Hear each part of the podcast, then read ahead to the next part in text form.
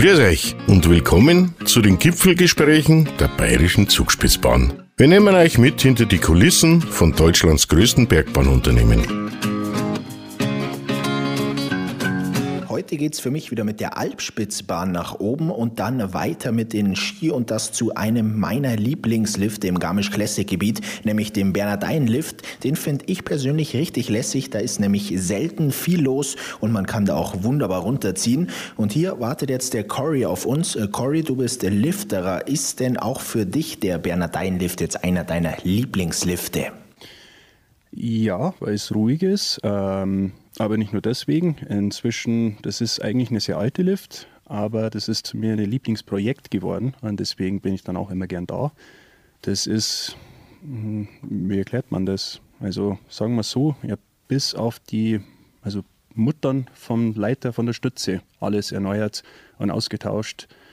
Und es wird dann halt, wenn man so viel Arbeit reinsteckt, zum Baby. Wie lange hast du den Arbeit da reingesteckt? Jahrelang. Jahrelang. Aber es war wert und es fühlt sich auch gut an, wenn man so eine alte Lift anschaut und weiß, es funktioniert noch einwandfrei und es ist wie neu im Endeffekt. Bist du dann auch bloß praktisch bei deinem Baby oder auch bei irgendwelchen anderen Liften hier im Gebiet? Ich habe Erfahrung an einige Lifte. Ich glaube, der einzigste Lift im Classic-Gebiet, wo ich noch nicht gearbeitet habe, war am Kandahar Express. Äh, Im Sommer natürlich ein bisschen mitmachen, aber sonst war ich an jeder Lift im Classic-Gebiet ein Einsatz. Ähm, aber ich bin dann eben der Liftchef von die Lifte im Alpschützgebiet, das heißt der Bernardeinlift, der Osterfelder Kopflift und der Zubringerlift. Und das sind meine Kinder, wenn man das so sehen will, wo man da Arbeit einsteckt. Jetzt kommt man ja zum Bernardeinlift praktisch nur mit Ski. Ähm, was heißt das für deinen Arbeitstag? Du kommst in der Früh mit der Bahn hoch, Ski an, runter und abends dann wieder zurück oder Mittagspause? Wie läuft die ab? Hast du was dabei? Sie haben eine wichtige Sache vergessen, Kaffee. Ähm, na, wir kommen dafür an, ziehen uns die Skischuhe an ähm, und fahren gleich los. Es ist äh, natürlich tipptopp. Man hat den ersten Run, also das, was jeder Skifahrer haben will, haben wir und mit Ruhe. Also das, das hat wirklich was, wenn man losfährt mit den Skier und es gar keine andere Geräusche gibt. Also ab und zu hört man eine Gams oder eine Sprühhand oder sowas, aber sonst fahren wir dann mit die Skier runter und dann für Mittagspause hat man dann immer dreiviertel Stunde. Man kann dann selber entscheiden oder einteilen, wie man das machen will. Ähm, ich bleibe immer am Lift, weil wenn dann irgendwas los wäre, wäre ich gleich vor Ort. Aber die anderen, die gehen dann immer in irgendeine Wirtschaft rein. Und dann kommt man halt zurück und dann auf Nacht bauen wir alles ab, schalten die Lifte aus und dann fahren wir die Skier entweder zu Tal oder mit der Hochheimbahn wieder hoch, mit der Halbspitzbahn dann. Jetzt hast du gerade gesagt, die entscheidet jeder für sich, wie er die Mittagspause verbringt. Zu wie viel seid ihr denn dann immer am Lift? Immer zu zweit oder? Zu dritt. Ähm, das ist meistens, das wissen die meisten Leute nicht. Du hast vielleicht zwei Stationen, aber du brauchst ja immer eine Springer, weil irgendeiner muss dann eben ablösen, dass die anderen Mittag machen können. Und deswegen hast du immer quasi ein Mann mehr. Äh, ich hab, das haben mir einige Leute gefragt, wieso zum Beispiel neben einem Kreuzwankel ähm, wieso da immer so viele Leute unten stehen. Aber was man vergisst, ist, dass so viele Leute schauen müssen ähm, und dann eben mir die Ablösung brauchen. Wenn irgendwas wäre, kann man die Station schlecht verlassen unter dem Betrieb. Und da braucht man eben die Leute, die was dann das Problem beheben könnte oder, sag mal, wenn ein Fahrgast eine Frage hat, dann die Fragen dann beantworten kann, ohne dass wir den Lift ausschalten müssen. Heißt, wenn du unten bleibst, hast du auch deine, dein Mittagessen mit dabei. Was gehört noch zu deiner Grundausstattung dazu? Wenn ich jetzt rausschaue, wunderbarer Sonnenschein, darf wahrscheinlich die Sonnenbrille nicht fehlen, oder? Das ist wichtig. Das macht man nur einmal, dann ist man schneeblind. Ähm, also ich bin der Falsche zum Fragen, weil ich bin als Packesel bekannt. Ich habe immer sogar Schraubenzieher in meiner Hosentasche. Ähm, warme Klamotten, Handschuhe. Ähm, was ich dieses Jahr gesehen habe, waren heizbare Handschuhe. Aber eine Talstation, das ist eben, man nimmt immer Rücksicht äh, gegenseitig an die Lifte. Und wenn man in einer Talstation ist, wo dann vielleicht nicht so viel Sonne hinkommt, äh, tun wir dann schichtweise dann immer abwechseln, dass man dann vielleicht nur zwei Stunden da unten ist, weil wenn man an einer Talstation ist, ist man eben draußen, hilft die Liftgäste beim Einsteigen, tut Fragen beantworten. Ähm, da arbeiten wir dann immer schichtweise. Also Sonnenbrille wichtig, äh, warme Klamotten wichtig, ähm, natürlich ein bisschen was zum Essen wichtig, aber man ist ja nie in der Regel so lange an irgendeiner Station, dass man dann wirklich sagt, Schlafsack, Essen, was weiß ich.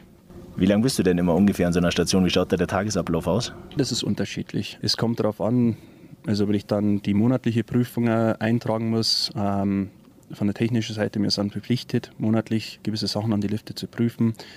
Ich bin, versuche ein bisschen modern zu sein und trage das einfach in meine Handy, in so ein Excel-Spreadsheet rein oder mein Tablet. Und dann, wenn ich dann eben sowas dann in die Ordner übertragen muss, dann bin ich dann länger an der Station. Ähm, und sonst zwei Stunden und dann wird man gleich dann abgelöst.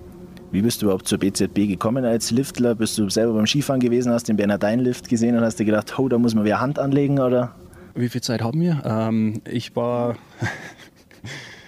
Ich war davor professioneller Skifahrer und war dann immer unterwegs und ich habe da, wo ich dann in Garmisch durchgefahren bin, immer versucht, eine kleine Park zu bauen da und dann irgendwann erfahrt man, dass man älter ist und doch nicht unzerstörbar ist.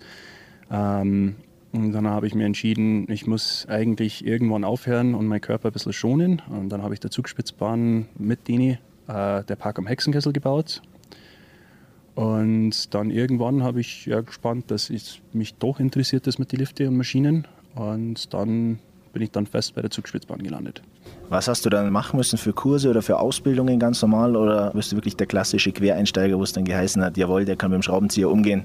Mach das, das mal. Das gibt es im Regel eigentlich gar nicht bei uns. Ähm, Normalerweise macht man die Ausbildung ähm, und wenn man einen Quereinsteiger oder einen auf Quereinsteiger machen will, hat man dann eben Ausbildung in der Richtung mit Maschinen oder Maschinist. Ähm, bin, glaube ich, der Sonderfall, nicht nur, weil ich Amerikaner bin und so, aber weil ich dann eben aus einer ganz anderen Richtung gekommen bin. Und wenn man sich dann beweisen kann und sich wirklich dafür interessiert, und ich habe wirklich stundenlang mit den Ordner verbracht, dass ich das dann ein bisschen lernen könnte und verstehen könnte, dann kommt der Zugspitzbahn auch entgegen und schicken die dann auf Kurse. Und ich war dann in Wolfurt bei Doppelmeier und habe einen Kurs gemacht.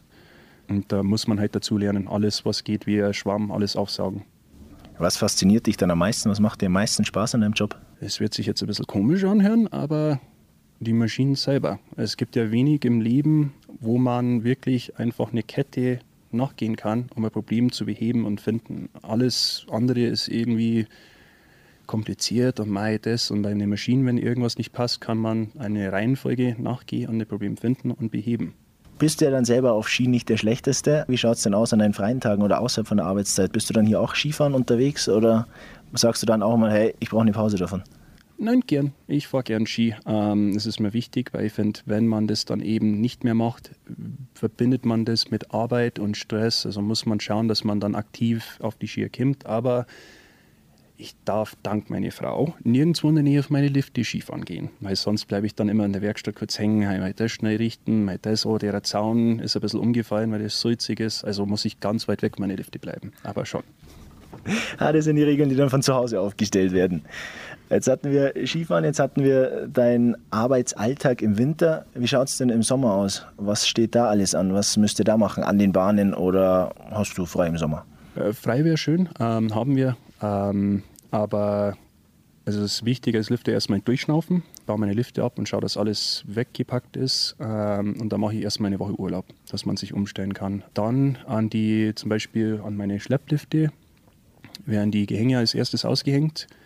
Und dann wird alles bis aufs kleinste, kleinste Schraube komplett zerlegt, äh, geprüft, gemessen. Was man dann meistens nicht weiß, wenn man einen Schlepplift anschaut, zum Beispiel die Schleppseile da wo der Bügel, wo man dann hochfährt, wir sind verpflichtet, die alle zwei Jahre auszutauschen.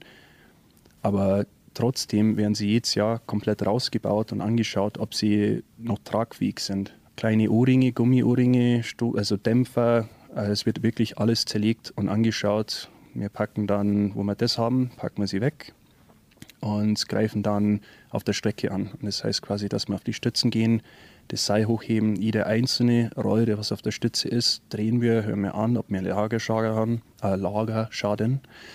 Und alles abschmieren mit Fett. Beweglichkeit wird dann geprüft und schauen dann wirklich alles an. Also die meisten Leute schauen einen Lift an und meinen, ja, das lacht von alleine, das ist aber eben nicht der Fall. Und jeder von uns bei der Zugspitzbahn sieht es nicht als Pflicht, sondern das ist wirklich, das liegt im Herzen, dass das dann läuft, weil das wird dann, wie gesagt, zu deinem Baby und du willst, dass es dann funktioniert und einwandfrei läuft. Jetzt hast du hier für deine Revisionsarbeiten Schlepp- und Tellerlüfte. Wie wird das jetzt ausschauen, wenn du bei den Kollegen vorbeischaust, bei den Kabinen und sowas? Sagen die dann, nee, Cory, bitte bleib in deinem Gebiet oder kannst du denen dann auch helfen oder gibt es da überhaupt keine Unterschiede? Im Prinzip ist es nicht viel anders, aber groß. Und natürlich, weil der Anlage kuppelbare Kabinen hat, ähm, wird das alles ein bisschen komplizierter. Und es ist eine Sache, da ich dann eben an die kuppelbaren gearbeitet habe, ist es nicht so wild. Da kann ich rein. Natürlich tue ich ja nicht selber auf eine Stütze schnell aufspringen und irgendwas abmontieren, aber da kann ich gut mithalten und ich mache das gern. Ich glaube, die haben mich ja da gern da, weil ich dann eben so viele wunderschöne Fragen stelle, weil ich versuche, so viel zu lernen wie möglich. Was muss denn äh, passieren, dass du nach einem Arbeitstag sagst, hey, das war ein Top-Arbeitstag, der hat wieder richtig Spaß gemacht? Oh, das ist eine gute Frage. Aber also so grob wie das jetzt klingen wird, dass nichts kaputt gegangen ist, dass die Gäste zufrieden waren. Das ist immer ein schönes Gefühl, wenn man sieht, jetzt kommt einer durch die Schlange und der schaut schon ein bisschen bies. Und dann sagt man einfach, grüß Ihnen, ganz freundlich. Wie geht's Ihnen heute? Und dann sieht man, erstens sind sie immer verwirrt, aber dann kommt das Lächeln langsam. Sowas ist immer natürlich ein bisschen ein Gewinn im Tag. Und wenn man dann am Ende des Tages das Gefühl hat, dass man was geschafft hat, gemacht hat, ähm, das macht für eine erfolgreiche, gute Tagenarbeit. Wie wichtig ist das Wetter? Weil wenn ich mir denke, ich bin beim Skifahren, es ist ziemlich kalt und dann sehe ich da einen Liftler da stehen, eigentlich denke ich mir auch, ey, der arme Hund. Ja, wichtig, aber ich glaube, ich bin da ein bisschen abgehärtet. Äh, mir, weil ich dann eben auf der Anlage dann immer so fokussiert bin, ist das Wetter halt nicht so wichtig. Natürlich ist es schön, wenn man in der Sonne arbeiten kann. Aber ich glaube, für die meisten Lifterer ist das Wetter wurscht, ähm, weil man dann eben so auf der Anlage fixiert ist. Dann die zwei Tipps des Corys, wie es nicht kalt wird auf der Piste. Bewegung. Also wenn es mir kalt ist, gehe ich schaufeln.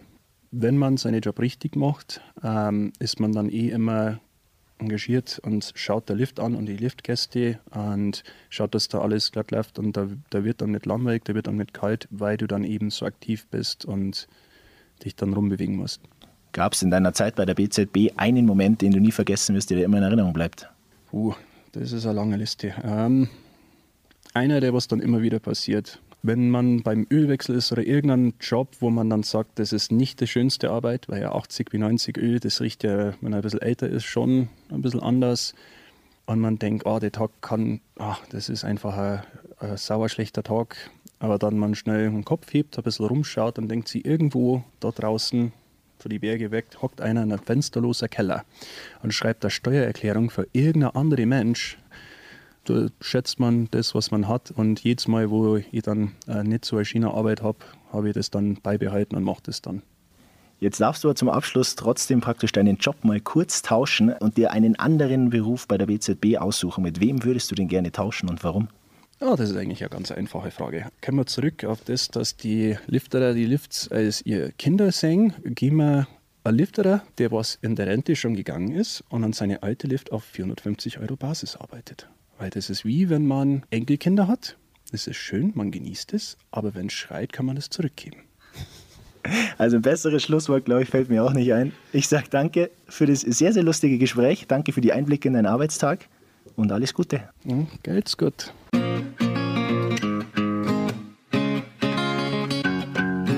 So, das war's für heute von der BCB. Wir freuen uns, wenn es das nächste Mal wieder reinhört bei unseren Gipfelgesprächen.